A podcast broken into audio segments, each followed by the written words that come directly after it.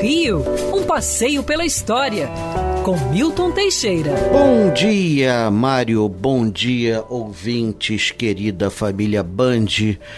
Tenham todos uma ótima semana. Ai, no dia 19 de outubro, o Brasil ficou rico sem saber. Nesse dia, em 1913, nascia na Gávea Marcos Vinícius da Cruz de Melo Moraes, Vinícius de Moraes, poeta, poetinha, vagabundo. Vinícius de Moraes nasceu numa família classe média alta. Logo depois eles se mudaram para Botafogo, onde moraram na rua Voluntários da Pátria.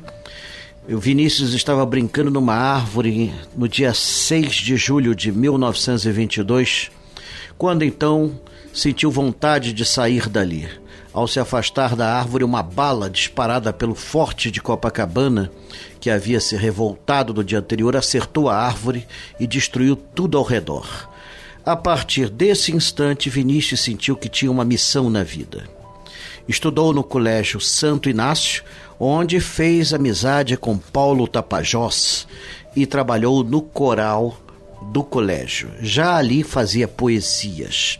Suas poesias ficaram famosas. Formado em direito, tentou carreira na diplomacia, sendo aprovado e nomeado adido cultural em diversos países, inclusive Portugal e etc. Sua cultura logo o recomendava e, a partir da década de 50 passou a compor sambas de sucesso. Em 1955, procurando um compositor para sua peça Orfeu da Conceição, foi até o Bar Vilarinho, onde conheceu Tom Jobim. Fez a proposta de trabalho e Tom perguntou: vai rolar um dinheirinho? A peça foi um fracasso, mas a amizade foi duradoura. Tornaram-se irmãos.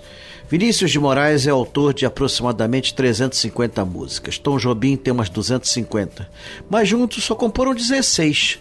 Dentre elas, Garota de Ipanema, uma das mais cantadas no mundo. Os dois se afinavam muito bem. A dupla ficou famosa nos anos 60 com suas músicas hedonistas que pregavam amor, a beleza da mulher era uma, uma versão clean da bossa nova, muito apreciada naqueles anos difíceis onde era complicado ouvir uma boa música no Brasil. Vinícius foi expulso do Itamaraty por, pela acusação de não trabalhar. Depois seria reintegrado, depois de morto, pelo governo, pois fora caçado injustamente. Vinícius de Moraes gostava de beber muito ele dizia que o melhor amigo do homem é o cachorro e o uísque é o cachorro engarrafado. Aliás, Vinícius era autor de frases, algumas delas machistas, polêmicas, mas que fizeram sucesso na sua época.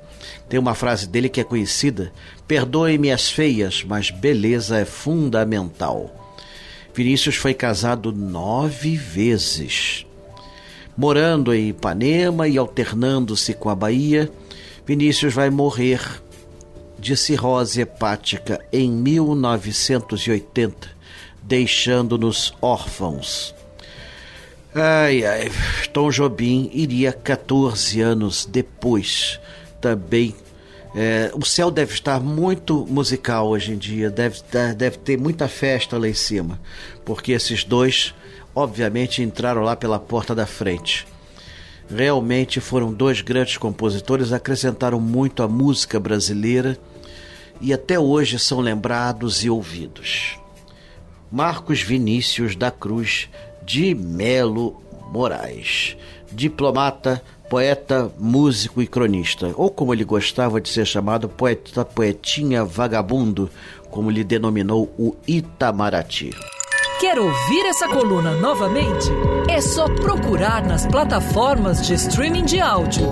Conheça mais dos podcasts da Band News FM Rio.